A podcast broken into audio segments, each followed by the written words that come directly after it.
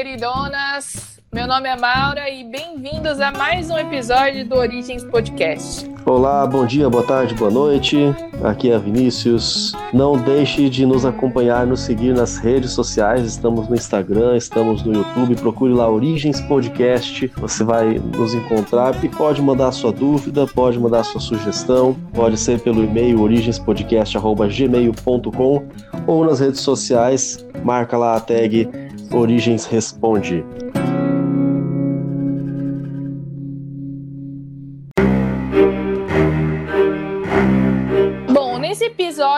A gente vai falar um pouquinho das consequências ou das formas erradas com que a ciência foi usada nos últimos anos. No, se você acompanhou a gente no episódio passado, a gente falou de alguns benefícios ou coisas boas que a ciência nos trouxe, mas hoje a gente quer ressaltar é, alguns pontos negativos do uso da ciência para a vida das pessoas. E a gente escolheu aqui alguns aspectos. A gente vai falar um pouquinho sobre a questão da eugenia e do darwinismo social, né, que foi muito usado pelos nazistas, mas a gente vai ver que não foram só os nazistas que usaram esses conceitos, né? Vamos ver também um pouquinho a respeito da bomba atômica e do uso da energia nuclear de uma forma errada, que na época da Segunda Guerra é, foi usado também de um jeito não tão legal. Começando a falar sobre o darwinismo social, porque eu acho que de uma certa forma o darwinismo social antecedeu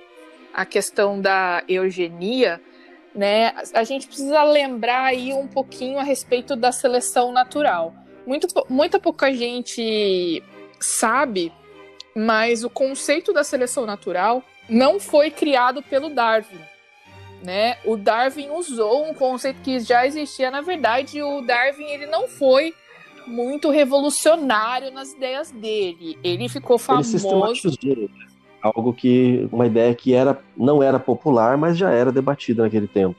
Exatamente. É como se é como se eu tivesse feito uma compilação, né, Vinícius? Ele fez uma compilação, tipo, Lamarck, ele, e ele cita isso no livro dele, ele usou umas ideias do avô dele e tal, para poder formular aí a teoria da seleção natural e usar isso é, para explicar a diversidade dos seres vivos, né? Mas a questão da seleção natural, ela foi introduzida por um filósofo inglês chamado de Herbert Spencer. Foi ele, na verdade, que criou a expressão da sobrevivência do mais, dos mais aptos. E o conceito é o mesmo conceito que o Darwin usou. Ou seja, eu tenho indivíduos que são mais aptos, que são mais adaptados, que são superiores e que eventualmente, né, na luta pela sobrevivência ou enfim, no contexto em que ele está, ele vai sofrer uma vantagem, ele vai sobreviver, porque ele já tem aquilo dentro dele. Agora. É, então a gente já aproveita para firmar essa frase aí, porque não é o mais forte sobrevive. Tem muita gente que fala isso até hoje, né? Não. É o mais apto, é o mais Exato. adaptado. É o mais apto, é a sobrevivência do mais apto. E essa questão do mais apto aí é que gera um pouco de controvérsia, né? Porque o que seria o mais apto? O darwinismo social, ele considera ele o que, que ele vai pegar? Ele vai pegar esse conceito da seleção natural do Darwin e aplicar para os seres humanos. Ele considera que os seres humanos eles são por natureza desiguais. Então, de acordo com o darwinismo social, nós não somos todos iguais. Por exemplo, igual a Constituição diz e a ONU diz que todos nós somos iguais e temos os mesmos direitos, né? Isso é algo que é contrário ao que o darwinismo social afirmava. Então, então o darwinismo natureza... social é como se houvesse uma população ou algum tipo de sociedade mais adaptada que outra e que sobreviveria mais ou que deveria sobreviver mais do que outra, é isso? Ou que fosse superior, né? Então eu tenho um grupo de indivíduos que é superior em relação a características é, cognitivas, que são mais inteligentes, na cultura e etc., em relação às outras. Então, existem seres vivos que são dotados de diversas aptidões, essas aptidões elas são inatas, elas são das pessoas, e existem aqueles que são superiores e aqueles que são inferiores. a vida na sociedade humana, ou seja, essa vida que a gente vive aqui na sociedade, é uma luta, existe uma luta, luta natural. Na nossa convivência com outras pessoas, ou para sobreviver na nossa sociedade, nós estamos em uma luta social. Existe uma luta natural pela vida. Então, esse conceito aí de que os mais aptos vão vencer, em que sentido? Eles vão ter mais sucesso, eles vão ser mais ricos, eles vão ter estrutura. Vão ser mais inteligentes. Exatos, eles vão conseguir ascender socialmente. Então... É aqueles que vão se tornar políticos, governadores, vão se tornar chefes de, de, de, polícia, grandes empresários, CEO das empresas. Exato. Enquanto os outros vão ser o trabalhador braçal, é isso. Ainda bem que esse pensamento de, de superação, de, de, superioridade social não existe hoje mais. É né? isso que eu ia falar, isso. é isso que eu ia falar, Vinícius. É, isso pode estar tá por trás desse conceito que a gente tem de que pessoas, por exemplo, que têm mais dinheiro são superiores a nós. E aí, eu, eu tô aqui falando da minha reflexão sobre o assunto, tá bom? Agora é o momento de reflexão Maura aqui. Imagina o seguinte, tem muita gente que vai postar uma foto no Instagram ou que vai comprar uma roupa e essa pessoa ela morre pagando uma roupa de marca, ela morre pagando um tênis de marca, comprando o último telefone da época. É... Tem que comprar um jeans de 300 reais para filha, imagina. Exato, por quê? Porque se eu tiver coisas boas, coisas caras, isso vai, vai se refletir no meu status. Isso vai fazer com que eu tenha uma importância maior do que as outras pessoas que não têm. Quer dizer, a pessoa já se sente inferior a ponto de precisar de um bem material para poder se sentir superior e para mostrar para os outros que é superior. Exatamente. Então, a, a mistura psicológica que a gente está fazendo aqui, a pessoa se sente inferior e precisa de algum bem material para elevar o seu status e parecer superior a outros. Se não tivesse esse pensamento de, de, de, de superioridade social, não haveria necessidade disso.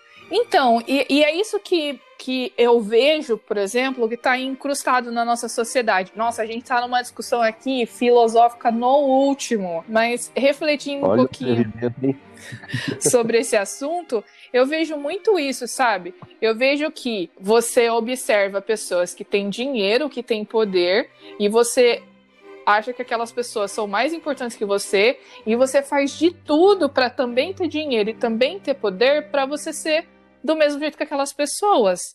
E você ser de uma forma mais importante do que as outras né? E parece que o objetivo é se desfazer das outras pessoas, né? Em questão de graduação mesmo, tem o famoso trio, advocacia, medicina e engenharia. Quem pertence a esse trio é o top da, Exato. Da, da, da nata social. Os outros, ah, isso aí é trabalho de qualquer um. Ah, isso aí é coitado, o cara é, é gari, o cara é, é coletor de lixo, ah, o cara é, é taxista, Exatamente. É, que, e, e, acaba sendo desprezado por conta da, da condição social. Exatamente. Então, o Spencer, ele falava isso. Ele falava que na nossa sociedade humana tem uma luta é, natural pela vida, que aqueles que têm sucesso, que são mais ricos, que têm acesso ao poder social, poder econômico, poder político, como você falou, né, que são as pessoas que estão ali naquelas posições mais altas, elas são superiores, elas estão em vantagem e é normal, é normal eu ter pessoas assim, da mesma forma que é normal ter pessoas que vão teoricamente fracassar.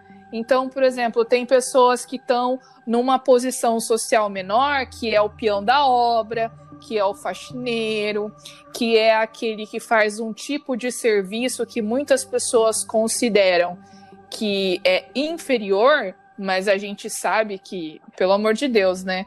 todo mundo desempenha é, uma função importante e todo trabalho é digno. É importante que você que está nos ouvindo saiba que é, enquanto a gente fala, várias aspas estão sendo feitas em determinadas palavras.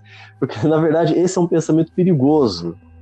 É, às vezes fica na cabeça da pessoa, ou às vezes é até é, a pessoa ah, não pensa para fazer alguma coisa, age sem pensar, está no, no subconsciente Mas a partir do momento que isso começa a ser colocado em prática em determinadas ações, isso começa a ser perigoso para a sociedade de maneira geral. Né? Exatamente. E, e, isso era algo que o Spencer, né, que é esse filósofo aqui, o Herbert Spencer, ele afirmava. Inclusive, ele olha, olha isso aqui. Ele dizia que esse processo de luta nessa sociedade, luta natural na sociedade pela sobrevivência, era prejudicado pelo Estado, porque o Estado tinha políticas de facilitar ou de apoiar é, uma ascensão ou um acesso das classes mais pobres, ter mais direito à educação, cultura, ter mais renda. Então ele dizia que o Estado atrapalhava esse processo porque essa luta natural não era mais natural. Porque aquelas pessoas que estavam em posição mais baixa estavam recebendo uma ajudinha para poder ascender nas classes sociais, entendeu? E a gente mencionou no começo a questão do Darwin e da, da sua da, da, teoria que ele sistematizou, porque é, esse pensamento forneceu a base científica para o pensamento do, da superioridade social. Exato. E... Agora eles não é só uma filosofia, olha aqui, ó, tem base científica. Né? Exatamente. Né? E aí eu vou dizer outra coisa. E aí entram outra, outras é, aplicações, né? Eu tenho nesse momento é, alguns conceitos que andavam ali lado a lado com a questão darwino social, que são levantados, por exemplo, a genética, que acabava definindo as raças pela presença de, de características físicas. Então, é a cor da pele, é a textura do cabelo. Então, a pessoa tem cabelo liso, a pessoa tem cabelo loiro, a pessoa tem cabelo, tem cabelo enrolado, a pessoa tem aquele cabelo dito ruim, entre aspas, né? Que a gente sabe que, pelo amor de Deus, não existe cabelo ruim, cabelo bom, é tudo cabelo, né? Então é um cabelo um pouco mais crespo, é um cabelo mais liso. A, a, a genética também vem é, classificando as raças, fazendo medição no crânio das pessoas. Então, se a, se a pessoa tem certa medida, sei lá, ela é negra, se ela sabe, branca, amarela, etc., tem também. A... Fica procurando física para poder se escorar nessa ideia. Né? Exatamente, né? para você poder classificar as pessoas e a sociedade de uma certa forma, né? Aí vem, por exemplo, a psicologia, a neurologia e tem é, a participação desse filósofo aqui é, no desenvolvimento do teste de QI. Então, eu vou ter uma graduação para dizer quais pessoas são mais inteligentes que outras. Então, eu vou poder segregar a sociedade para dizer, por exemplo, e, e você vê muito isso em algumas situações que a pessoa cita o QI da pessoa para dizer que ela é mais inteligente. Então, naquele momento, foi desenvolvido o teste de QI para poder de alguma forma segregar e falar: não, esse aqui tem um QI mais alto, ele é superior. Aí vem a antropologia e a etnologia que dividem a humanidade em raças e dizem que essas características das raças elas são transmissíveis, então agora tenho é, populações de uma determinada raça, né? Só lembrando que hoje em genética não existe essa questão de raça, é errado a gente dizer e a gente falar é, em raça, porque isso não existe, né, gente? Pelo amor de Deus. É, na, na, verdade, mesmo o termo científico mais adequado, quando a gente fala, coloca aí a, a, a filogenia, a taxonomia, é, os termos que seria correspondente à raça, ou a gente usa subespécie, ou às vezes subgênero ou supergênero, dependendo de onde se encaixa ali na filogenia. Né?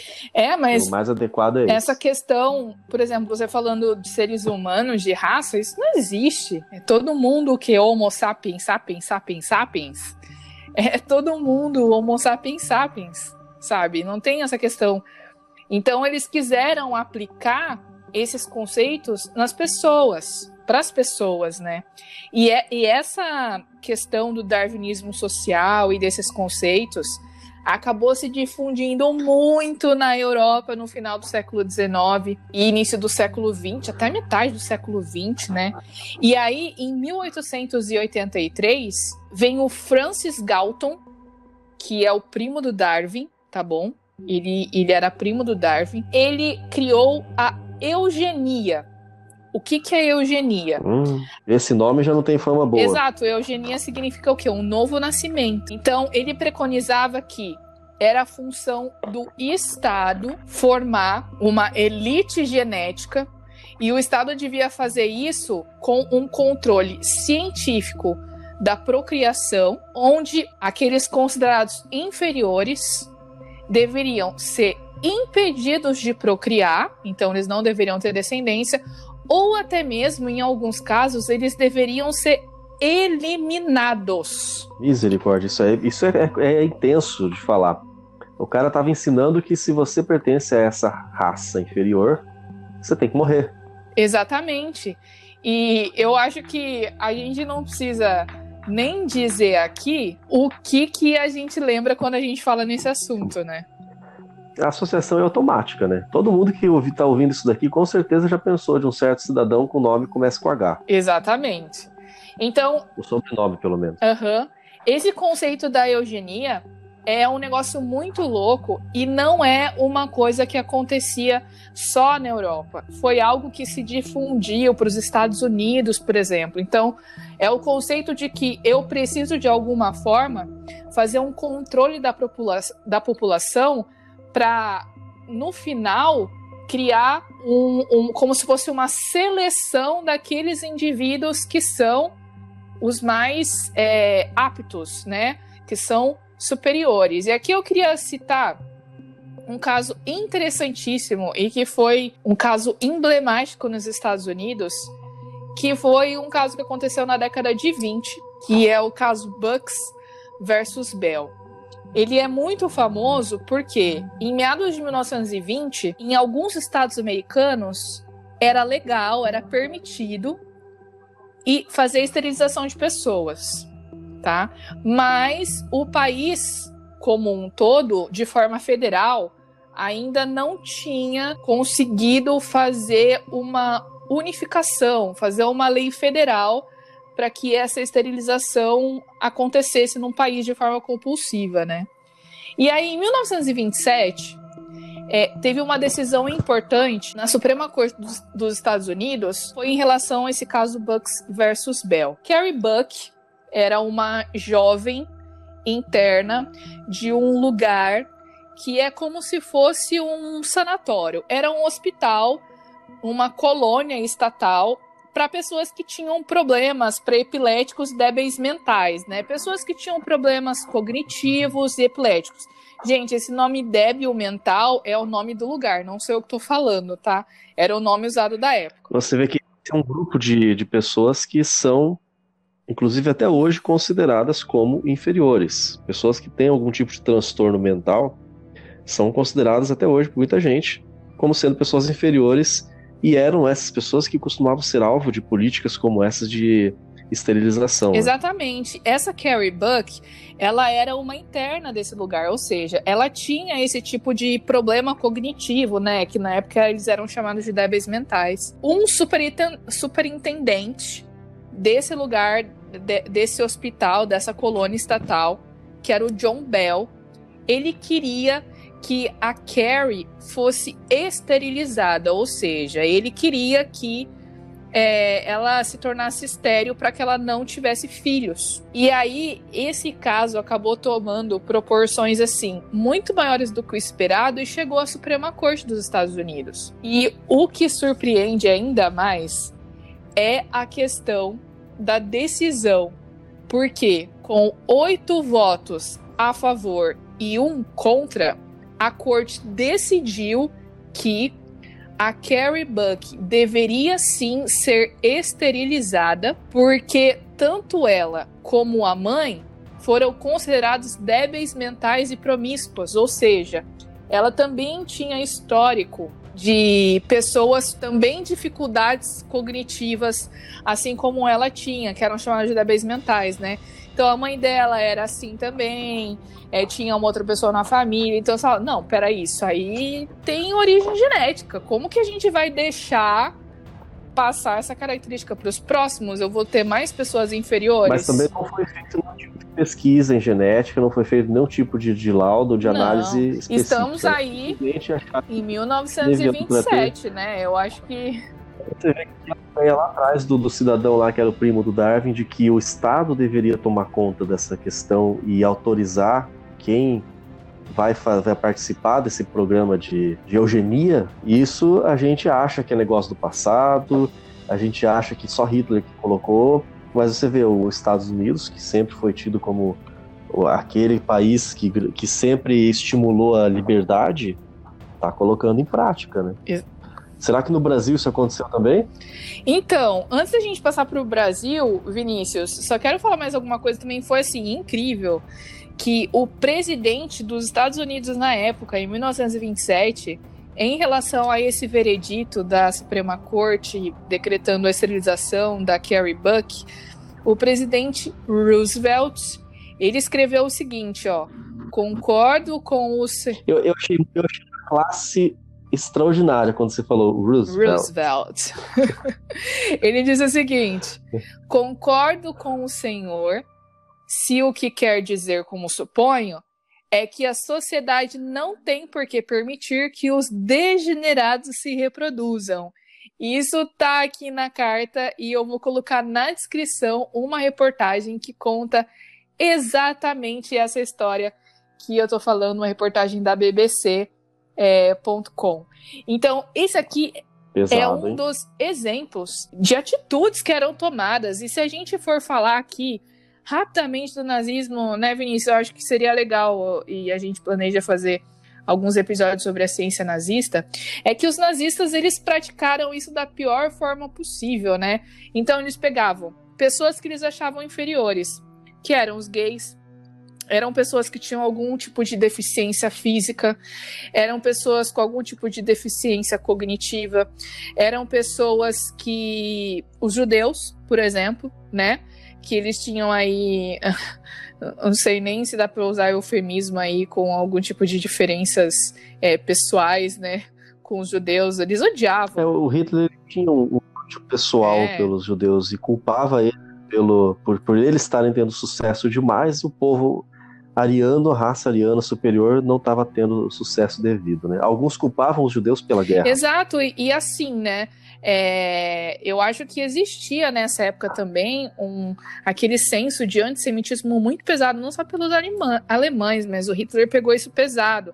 E não era só contra judeu, era contra ciganos, por exemplo. Ou seja, tudo que era diferente do, da raça ariana que tinham aqueles, aquele padrão, né? Que é o cabelo loiro, o liso, o olho azul.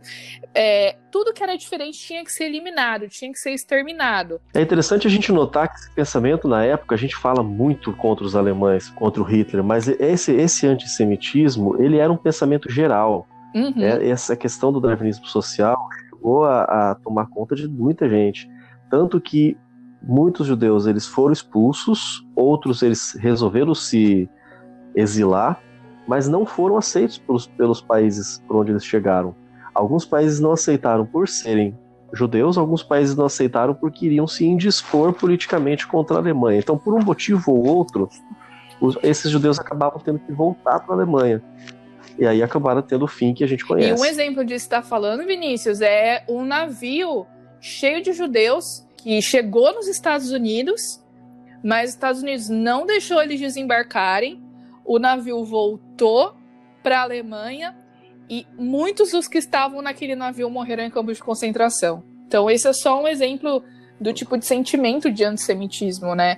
E que, e que assim, esse sentimento de que tem alguém, tem uma raça, tem superior a outro foi o que gerou esse tipo de decisão, né? E tem outros exemplos também. Então, o Hitler ele estimulava o aumento da população ariana. As mulheres que tinham mais de dois, três, quatro filhos ganhavam medalhas porque elas estavam prestando um grande serviço. Os nazistas chegaram a sequestrar algumas crianças nórdicas porque elas teriam aí o ideal do que seria uma raça ariana. Então, é, muitas atrocidades foram cometidas em nome aí da, da construção dessa dita raça superior, né? E é claro que a gente não vai defender nenhum lado específico, nem outro, jamais vamos defender o, lado dos alemães, mas para você ver como às vezes a história ela nos mostra que o extremo cometido por alguém faz com que esse alguém que cometeu o extremo ou qualquer um que tenha relação com ele sofra da mesma forma pelo outro lado. Eu, eu acho que eu confundi com a ideia aqui, mas eu vou, vou explicar o que aconteceu. É, muitos alemães acabaram sendo, ao redor do mundo, acabaram se, sofrendo preconceito porque quem estava fazendo aquelas, aqueles absurdos lá eram alemães. Então o Hitler e companhia fizeram absurdos lá na Europa. Aqui no Brasil teve alemão sofrendo perseguição. Eu vou dar, eu dou exemplo do meu avô. Eu tenho ascendência alemã. Até chegar no meu pai é alemão com alemão, 100%. Meu pai que resolveu misturar aí com sangue português e espanhol e aí cá estou. Mas o meu avô completamente alemão, brasileiro, na verdade, mas de ascendência alemã, nome alemão, nome Kimpel. Ele chegou durante o período da Segunda Guerra Mundial a ser convocado por exército quando chegou lá, falou assim: ah, é alemão? Não, não vai. Vai ficar aqui preso. Ele ficou preso por um bom tempo. E acabou, acabou sendo solto depois, não sofreu muito mais do que isso, mas ele foi perseguido e foi preso. Quer dizer, não tem nada a ver uma coisa com outra, mas só por ser alemão, eles associaram com aquelas barbaridades que foram cometidas na Agora, Europa. Vinícius, essa questão aí de eugenia, darwinismo social, falei há um tempinho atrás, não foi só lá na Europa e Estados Unidos, né? Aqui no Brasil teve uns esquemas desse aí também, teve não? Teve uns esquemas, sim. A gente, se a gente voltar um pouco na história, eu vou deixar também na, na descrição o link de uma reportagem. Uma reportagem que eu joguei aqui no Google apareceu, mas você pode e deve pesquisar outras também para você ter uma, uma visão um pouco mais completa. A gente vai, vai voltar a mais ou menos a época da Segunda Guerra Mundial, só que agora não os alemães. Outro povo que também entrou é, em guerra contra os, os aliados, né? Os, contra, contra os mocinhos, foram os japoneses. E no Brasil já vinha vindo, de décadas antes até da, da Segunda Guerra Mundial, vinha crescendo um, um grande sentimento é, antinipônico, contrário a japoneses. E aí nós temos registrado ó, durante a Assembleia Nacional Constituinte de 1946, tinha acabado de acabar a Segunda Guerra, a Segunda Guerra acabou em, em 1945, com, a rendição da Alemanha, né? E em 46, na Assembleia Constituinte, o deputado, o, aliás, o senador, senador pelo Distrito Federal, Luiz Carlos Prestes, diz que ele fechou a questão a favor da emenda 3165, que era de autoria de um outro deputado, deputado carioca Miguel Couto Filho, do Partido Social Democrático. O que, que dizia essa bendita emenda à Constituição? Dizia simplesmente, abre aspas, é proibida a entrada no país de imigrantes japoneses de qualquer idade e de qualquer procedência, fecha aspas. Prestes ele liderava a bancada comunista na época de 14 deputados.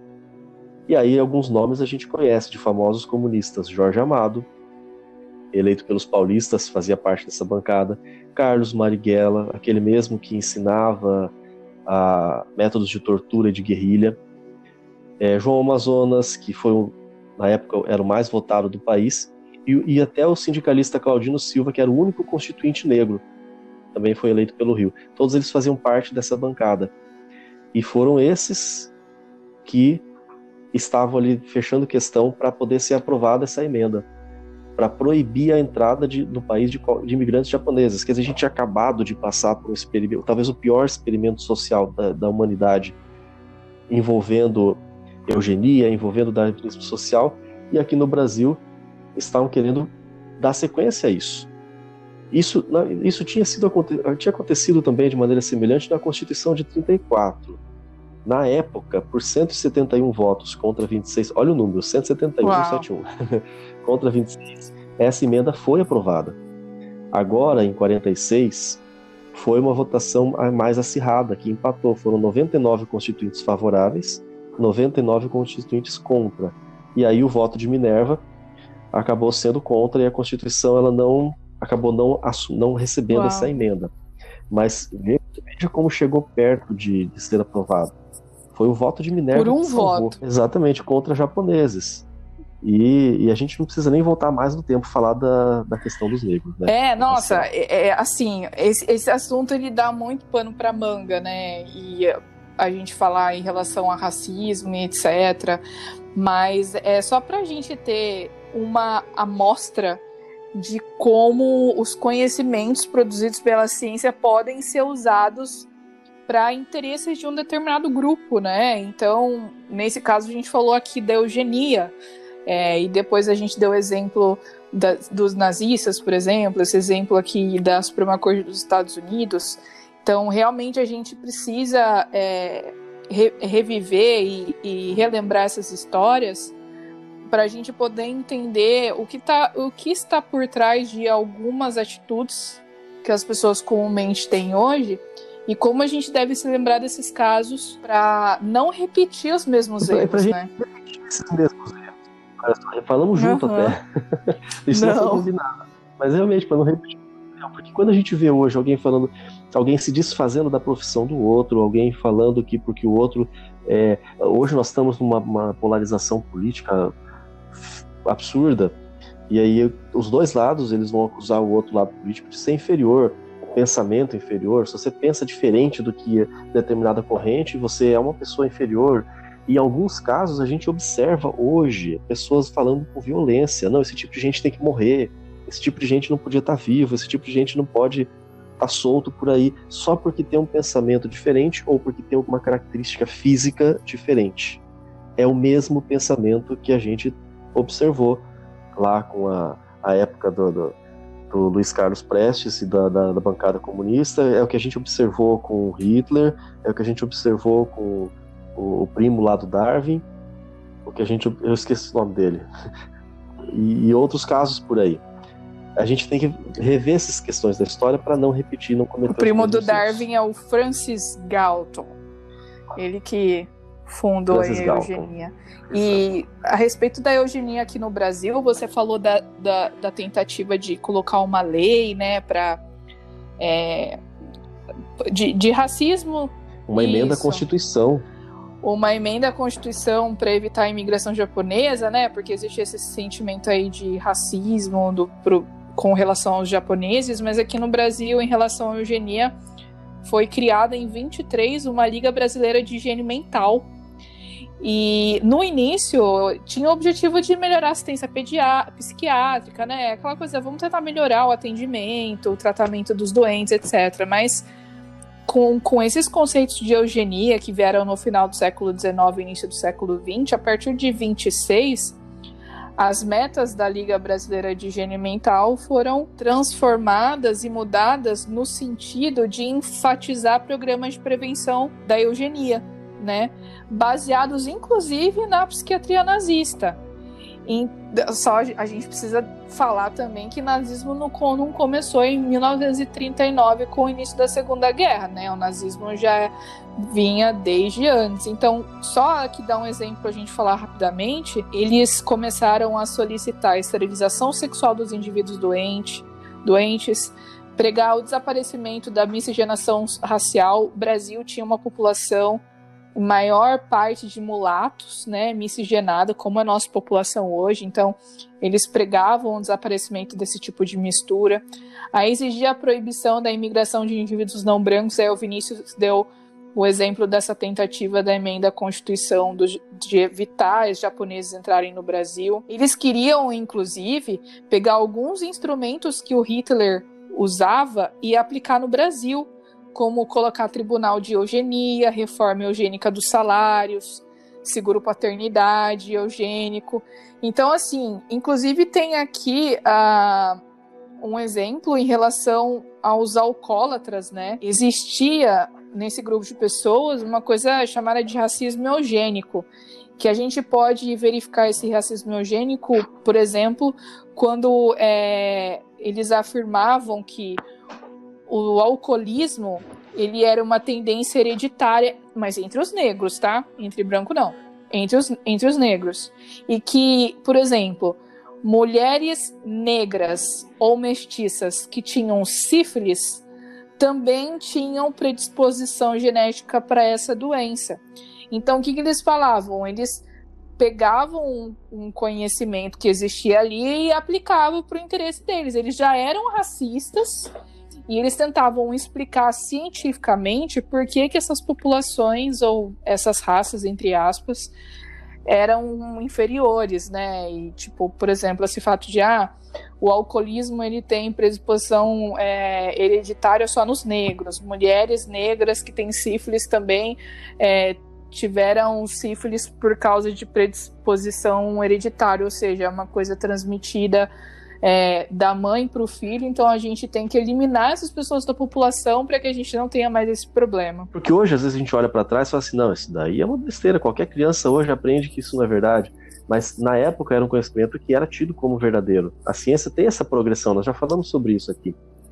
E, e eles distorcem essa ciência para poder servir a interesses particulares a interesses políticos também, muitas vezes. Tem um, um, caso de uma ciência que hoje é considerada pseudociência e ninguém mais acredita nisso, chamada frenologia. É, essa ciência, frenologia, um frenologista, ele era aquele especialista que analisava o formato do cérebro. Quer dizer, não é nem a composição, não é nem a, a os neurotransmissores, não, não, não chega é a ser físico, nada né? perto de neurociência. Ele simplesmente é físico. O formato, que também era o que eles tinham, né? É, a, o que eles tinham à disposição. E a frenologia teve o seu auge ali na, no século XIX, nos anos 1800 e, e lá vai a cacetada. E, nossa, que expressão antiga também, essa que eu usei agora. Mas, é, nessa época foi o auge e não se tinha análises é, de células ou de moléculas como a gente tem hoje. Então eles analisavam o formato. Um frenologista ele fazia medições na cabeça, media circunferência, media altura, é, fazia algumas medições, analisava, colocava a mão na cabeça da pessoa, ficava lá passando e, e vendo se tinha é, algum formato específico, e com base nisso ele dizia, é, determinava algumas questões do temperamento, do comportamento da pessoa. Ah, tua cabeça tem condições de ser assim, assim, assado. É, até o, o, tem um fato bem curioso, aconteceu em 1842. Algumas pessoas, especialmente no meio religioso, já devem ter ouvido falar de um personagem importante nessa época chamado William Miller. Em português, muitas vezes traduzem como Guilherme Miller. E ele começou a pregar primeiro em, em igrejas e para congregações pequenas, e depois, a partir de 1839, ele foi para grandes congregações, grandes cidades, e em questão de, de cinco ou seis anos, dezenas de milhares, centenas de milhares de pessoas já estavam seguindo essa a, a linha de pensamento dele, que foi, ficou conhecido como Millerismo. Mas, assim como hoje, há muito preconceito sobre, contra religiosos e havia um frenologista em específico que ele ele ele debochava do Miller com grande frequência e intensamente. É, não sei se eu posso dizer que falava alguns palavrões, naquela época parece que o pessoal xingava, até, até os xingamentos eram cultos, né? Ele vivia se gabando falava assim: Eu queria examinar a cabeça desse Guilherme Miller. Ah, eu tenho certeza que eu ia perceber um monte de coisa. Eu ia colocar esse cara num grande aperto. Ah, porque ele só fala bobagem. E ele esteve uma vez numa das congregações onde Miller estava pregando. E ele não sabia, ele nunca tinha visto a pessoa de Miller. Nem mandou mensagem de WhatsApp para ele mostrando a foto dele. E o próprio Guilherme Miller se sentou lá e, e o Guilherme Miller era bem reservado e bastante educado, mas é, as pessoas em volta falam assim, não, vai lá, vai lá, vai ser legal, vai ser uma experiência interessante, não sei o quê. E o frenologista começou a analisar aquela cabeça, a cabeça do Miller e falou assim, essa cabeça é de uma pessoa muito inteligente. esse senhor com certeza não seria convencido pelas ideias desse tal de Miller. Esse, esse, essa cabeça é de uma pessoa que com certeza essa, essa pessoa não, não seria convencida facilmente por qualquer um que viesse falar baboseiras. Esse aqui tem muito bom senso para isso o auditório conhecia o Miller. E eu, o fenologista não chegou a perceber, mas estava todo mundo uhum. rindo dele. O próprio fenologista se colocou naquela, naquela posição. E quando no final ele, eles elaboram, elaboravam gráficos e faziam relatórios e tudo mais, e falavam assim: muito bem, agora me diga o seu nome uhum. para colocar nesse gráfico. Graça, ele falou assim: não, põe, põe uhum. Miller. e o cidadão falou assim: Miller é, Miller, uhum. qual é o primeiro nome. O, o, William Miller ele não queria dizer, né, não queria constranger mais, mas ele acabou falando William Miller, neurologista, perdeu completamente a Oi? linha, ficou quieto, não sabia nem para onde, onde pisar. Se a natureza não deseja que indivíduos mais fracos cruzem com os mais fortes, ela deseja ainda menos que uma raça superior se misture com uma inferior. Porque nesse caso, todos os seus esforços, ao longo de centenas de milhares de anos, para estabelecer um estágio mais evoluído podem ser tornados fúteis. Adolf Hitler, Mein Kampf. Bom, outro exemplo que a gente pode usar para a gente encerrar aqui é a questão do uso do conhecimento dos elementos atômicos nucleares para a construção da bomba atômica que foi usada na Segunda Guerra Mundial para os Estados Unidos, né, no final da guerra. Na verdade, é, a, a bomba atômica ela já estava sendo usada e estudada é, desde antes da guerra. A energia nuclear ela é como algo positivo e algo negativo. Né? Quando ela surgiu, ela foi criada, foi desenvolvida, ela tinha essa intenção realmente de servir de, de, de combustível e de produção de, de, energia de maneira limpa, né? sem precisar devastar grandes áreas, como é a energia hidrelétrica, e sem precisar contaminar tanto a atmosfera com poluição, como é a termoelétrica, né? a, a questão do. Exatamente, e com, com uh, o avanço é, dessas questões bélicas, né, Uh, alguns cientistas começaram a pensar em como eles poderiam usar todo esse poder da energia nuclear para fazer bomba, porque as bombas estavam sendo largamente utilizadas é, para realizar bombardeios, né? A gente tem histórias aí de cidades que foram inteiras destruídas na Europa, no Japão, só com o uso de bombardeios. Então, os aviões passavam e iam jogando as bombas que iam destruindo as cidades. Então, esse estudo. Como ser humano é terrível, né? Qualquer avanço científico que tem já pensa em vantagem militar, vantagem sobre outras pessoas. Exatamente. E aí eles começaram a estudar isso, né? Inclusive, uh, lá nos Estados Unidos, o, com o famoso projeto Manhattan, né? Que o presidente Roosevelt, ele começou a realizar, a botar em prática esse projeto com é, muitos. Na verdade, assim, eram milhares de pessoas trabalhando nesse projeto, que era um projeto ultra super secreto. Pouquíssimas pessoas sabiam, nem o vice-presidente dele sabia, só ficou sabendo depois que o presidente morreu, ali no finzinho da Segunda Guerra. E esse projeto tinha esse objetivo de fabricar a arma nuclear. Por quê? Alguns cientistas, dentre eles o Einstein, alertaram o presidente americano de que os nazistas estavam fazendo pesquisas com bomba nuclear ou em como criar uma bomba atômica, né? Então, é, os cientistas sabiam que existia essa possibilidade, mas eles ainda no início desse projeto eles não sabiam como fabricar uma bomba com esse conhecimento. Eles sabiam que os átomos eles se dividiam, que tinham energia liberada, etc, etc. Mas como que eu vou fabricar uma bomba usando isso? É, porque se você parar para pensar, a questão da energia nuclear por si só representa algo que é, talvez por toda a humanidade, impensável. Você está aproveitando uma energia que não é da queima de alguma coisa ou de, de girar uma turbina você está aproveitando a energia que tem dentro, dentro de cada do átomo, átomo. Exatamente. Quebra um átomo, fragmenta ele em outros, e nesse processo você libera uma energia absurda. E essa energia que está tentando ser aproveitada para criar, primeiro para desenvolver energia para ser utilizada na, no cotidiano, uhum. e depois então, a, o uso militar. e energia. isso fica muito claro. A gente assistiu aquele documentário, tem um documentário na Netflix que chama Grandes Eventos da Segunda Guerra Mundial em Cores. Inclusive, fique, fica a dica aí para você, se você quiser assistir e gosta de história. O último episódio dessa série fala sobre Hiroshima, né? As bombas, que foi o Little Boy e o Fat Boy. Duas bombas Hiroshima e Nagasaki.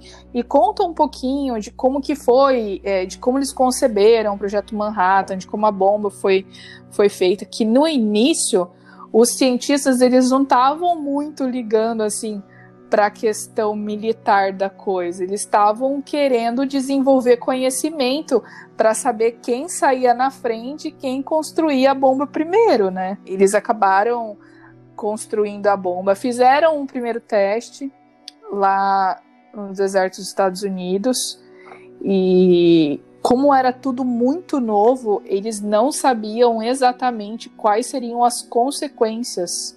Na verdade, para ser bem sincero, eu acho que eles sabiam sim, sabe? É, pelo menos eles tinham uma ideia de quais seriam os resultados. Eu acho que.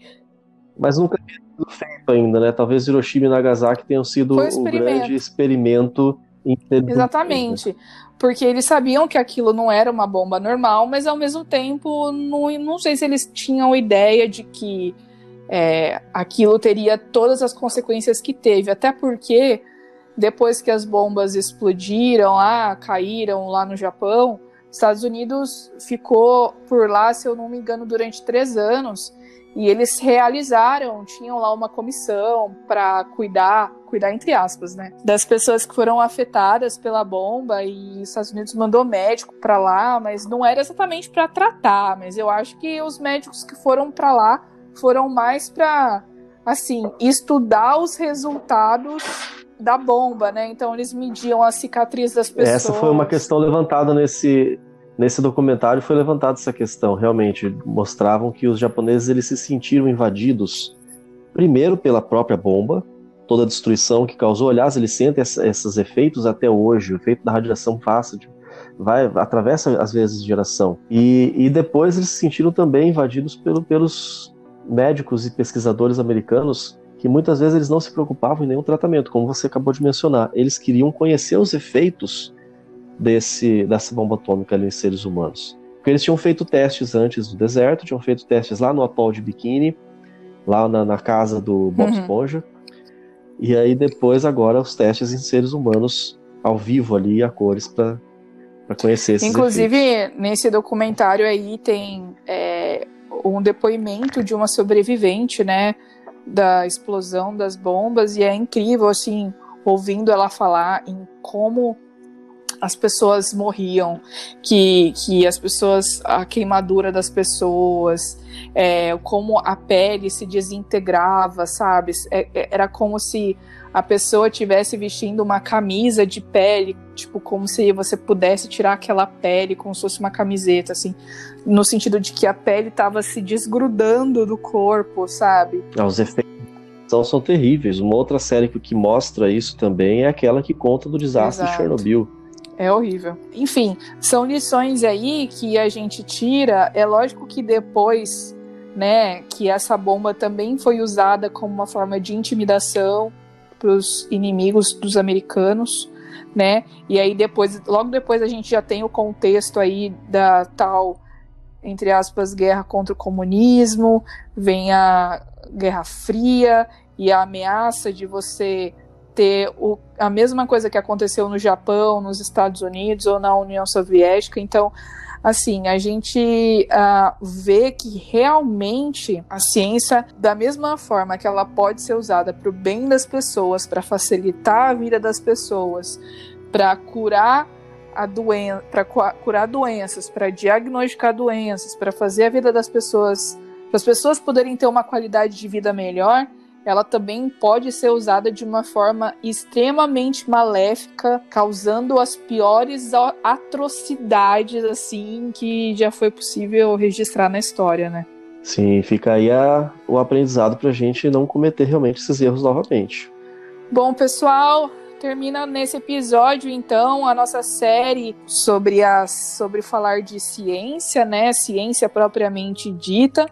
É lógico que nos próximos a gente continua falando sobre tópicos, mas não exatamente sobre esses que a gente já falou por aqui. E eu espero que você continue nos acompanhando.